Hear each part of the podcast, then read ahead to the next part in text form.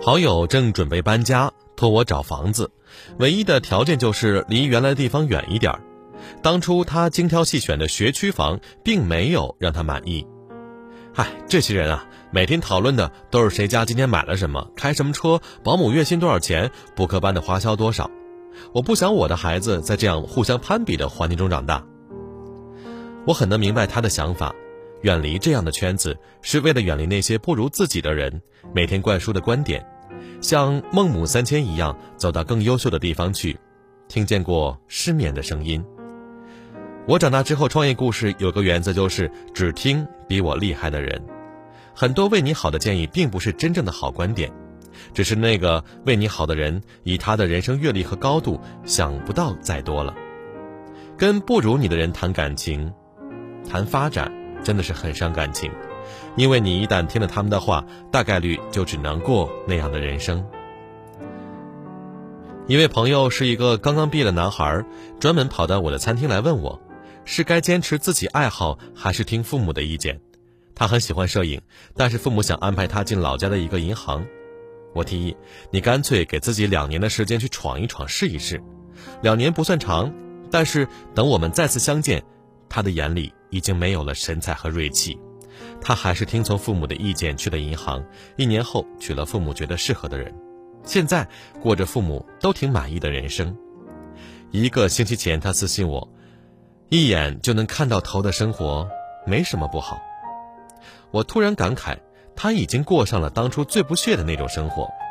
我见过很多从进入社会以来，从最底层一路摸爬滚打打出成绩的人，他们的共同特点是更喜欢听取厉害的人的建议，就像站在巨人的肩膀上，看着巨人踩过的坑，才能明白什么样的路更好走。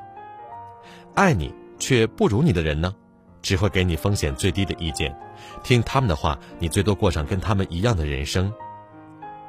在奇葩说大放异彩的詹青云，曾经负债一百万去读哈佛，他身边很多人都不觉得能理解他，多大了还在读书呢？以后还能结婚吗？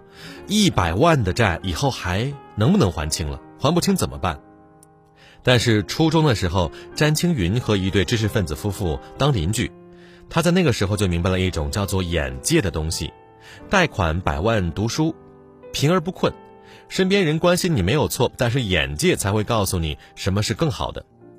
认知差别让大家做出不一样的选择，过不一样的人生。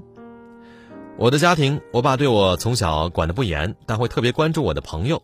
他有一次跟我说：“我希望你是圈子里混得最差的人。”我那时年轻，还有些不服气。他接着说：“那么他们的大部分意见对你而言都是有益的。”言外之意。圈子里最差的人还有不断往上发展的机会，甚至不需要你有太多天赋，多听听身边人的话就可以了。年轻的时候，我总希望自己多结识一些好友，觉得认识的人多了，圈子大了，对自己有好处。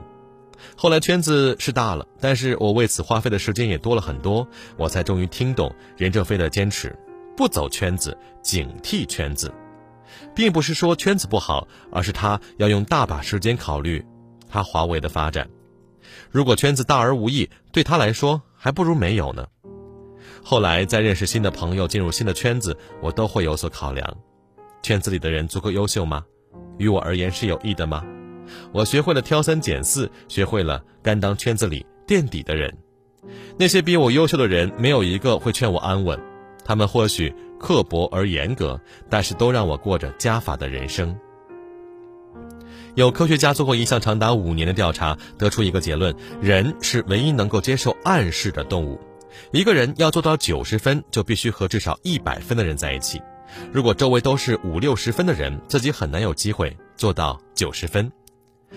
在美国有这样一个观念：你认识谁比你知道什么会更重要。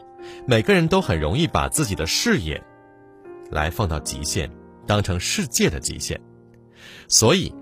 才要以比自己优秀的人为标杆儿，不要局限自己。